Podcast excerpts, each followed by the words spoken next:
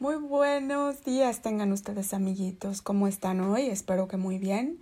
Bienvenidos de nuevo a otro episodio de Ginger Podcast, el podcast en donde los niños y los adultos también aprenden de la Biblia. Y hoy es un día importante para nosotros porque eh, vamos a comenzar con el libro de Éxodo. Ya acabamos todos los, si ustedes escucharon los podcasts anteriores, ya acabamos uh, de explorar el libro de Génesis y ahora vamos con el libro de Éxodo, que también es muy, muy, muy interesante. ¿Se acuerdan en los dos episodios anteriores? Hablamos de la vida de José y cómo José era el soñador y el visionario y cómo él se volvió el segundo al mando en Egipto y solo el faraón estaba arriba de él porque sabía interpretar sueños y porque el favor de Dios lo acompañaba a donde fuese.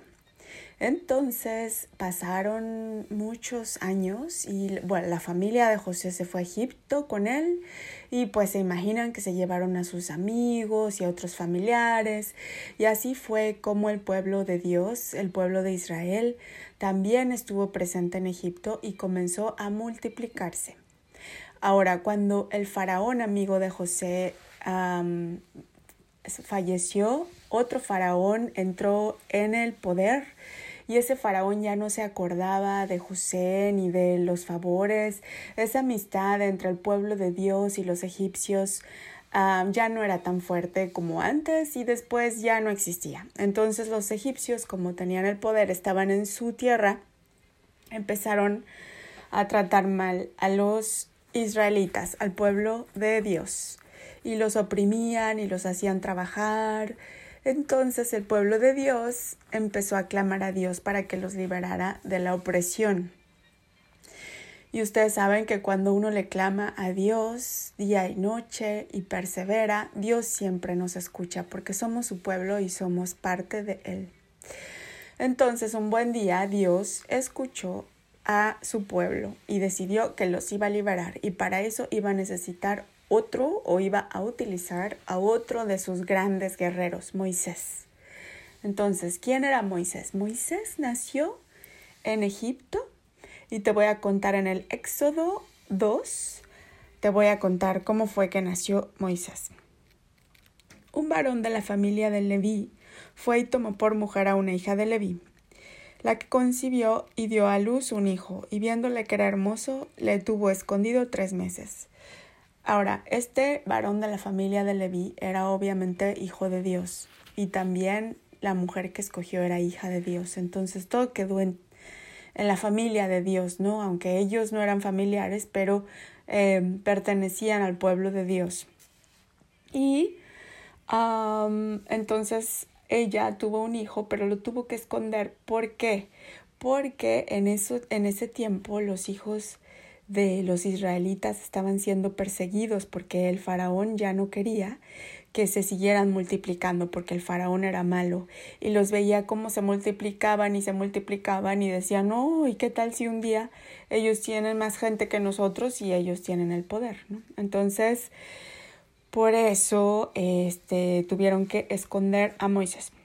Entonces en el verso 3, pero no pudiendo ocultarle más tiempo, tomó una arquilla de juncos, la calefateó con asfalto y brea y colocó en ella al, niño y lo puso en un carrizal a la orilla del río. Es decir, lo puso en un como en una cunita. Por eso ahora las cunitas les decimos Moisés en algunos países de habla España, eh, hispana. De ahí viene y una hermana suya se puso a lo lejos para ver lo que acontecería.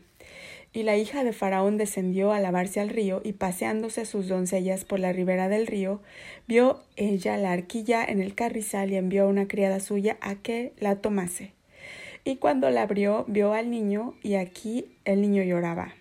Y teniendo compasión de él, dijo de los niños de los hebreos es este. Entonces su hermana dijo a la hija de Faraón, iré a llamar una nodriza de las hebreas para que te críe este niño. Y la hija de Faraón respondió, ve. Entonces fue la doncella y llamó a la madre del niño, a la cual dijo la hija de Faraón, lleva a este niño y críamelo, yo te lo pagaré. Y la mujer tomó al niño y lo crió. Y cuando el niño creció, ella lo trajo a la hija de Faraón, lo cual lo prohijó y le puso por nombre Moisés, diciendo, porque de las aguas lo saqué. Entonces fíjense qué maravilloso es Dios y sus planes, porque la mamá de Moisés pues lo puso en, un, en una cunita para que sobreviviera, pero seguramente le dio muchísima tristeza a esa mamá separarse de su hijo, pero la hija del faraón encontró a Moisés y necesitaba a una mamá que lo criara y escogió a la misma mamá de Moisés. Entonces la mamá de Moisés ya no se tuvo que separar de su hijo y estuvo con él hasta que él se volvió grande. Así de grande es el Señor. Su misma mamá lo crió, sin que la hija del faraón se diera cuenta, y aparte de todo le pagaron por eso. Y Moisés se fue a vivir al palacio del faraón y adquirió pues fama y fortuna, ¿no? Eh, un buen día o un día Moisés tuvo que huir de Egipto porque él defendía a los israelitas y se metió en algunos problemas. Entonces, él se fue a Jetro, a, trabajar con Jetro, su suegro, y andaba por ahí con las ovejas a través del desierto y llegó hasta Horeb, monte de Dios. Ustedes ya saben que a Dios les gustan los montes, eso grábenselo porque muchas de las cosas importantes que pasan son en montes. En ese monte se le apareció el ángel de Jehová en una llama de fuego en medio de una zarza, o sea, un arbusto, y él le miró y vio que la zarza ardía en fuego y la zarza no se consumía. O sea, un arbusto estaba ardiendo en fuego, pero no se quemaba. Entonces eso le llamó mucho la atención a Moisés y fue a ver qué estaba pasando. Viendo Jehová que él iba a ver, lo llamó Dios de en medio de la zarza y dijo, Moisés, Moisés. Y él respondió, heme aquí. Y dijo, no te acerques, dijo Dios, ¿no? Quita tu calzado, o sea, quítate los zapatos de tus pies, porque el lugar en que tú estás, tierra santa es. Y dijo, Yo soy el Dios de tu padre, Dios de Abraham, Dios de Isaac y Dios de Jacob. Entonces Moisés cubrió su rostro porque tuvo miedo de mirar a Dios. Entonces, vamos a ver qué está pasando aquí. Dios está hablando, Él, y Él está diciendo que es el Dios de Abraham, Dios de Isaac y Dios de Jacob. Si tú has escuchado los episodios anteriores de Ginger Podcast, te acuerdas de los tres grandes hombres de Dios de los que ya hemos hablado, de su familia, como Abraham tuvo por hijo a Isaac e Isaac tuvo por hijo a Jacob. Bueno, aquí Dios los está poniendo a todos, digamos, en su regazo, en su familia, y está diciendo que Él es el Dios de todos ellos, así como Dios es Dios nuestro, es Dios tuyo y Dios mío. Entonces vámonos al verso 13. Dijo Moisés a Dios. Bueno, eh, te voy a leer un poquito más uh, antes, el verso 7. Dijo luego Jehová, bien he visto la aflicción de mi pueblo que está en Egipto, y he oído su clamor eh, he conocido sus angustias, entonces Dios ya sabe que le están hablando. Y en el verso 8, y he descendido para librarlos de mano de los egipcios y sacarlos de aquella tierra a una tierra buena y ancha, a tierra que fluye leche y miel, a los lugares del cananeo, del eteo, del amorreo, del fereceo, del jebeo y del jebuseo. Entonces, Dios le está prometiendo a Moisés que los va a llevar a una tierra, a una tierra buena para ellos, lo que conoceremos después como la tierra prometida. Y le dijo, yo te voy a enviar a Faraón para que saques de Egipto a mi pueblo, los hijos de Israel.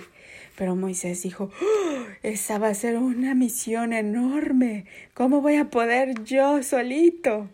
Entonces le dijo en el verso 11, entonces Moisés respondió a Dios, ¿quién soy yo para que vaya a Faraón y saque de Egipto a los hijos de Israel?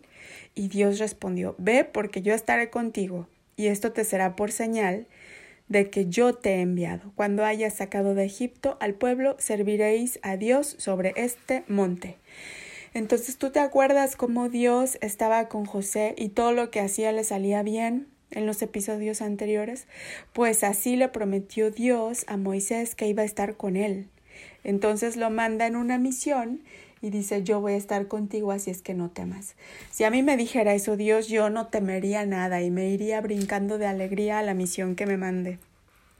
Entonces, vámonos al verso 13.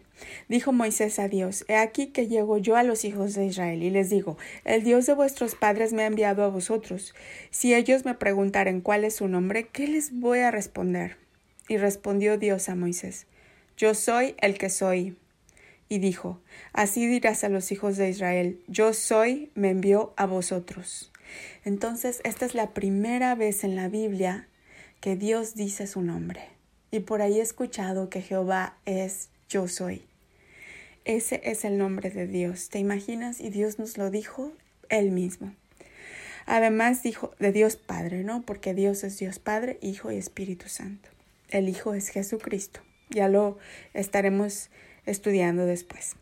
En el verso 15, además dijo Dios a Moisés, Así dirás a los hijos de Israel, Jehová, el Dios de vuestros padres, el Dios de Abraham, Dios de Isaac y Dios de Jacob, me ha enviado a vosotros.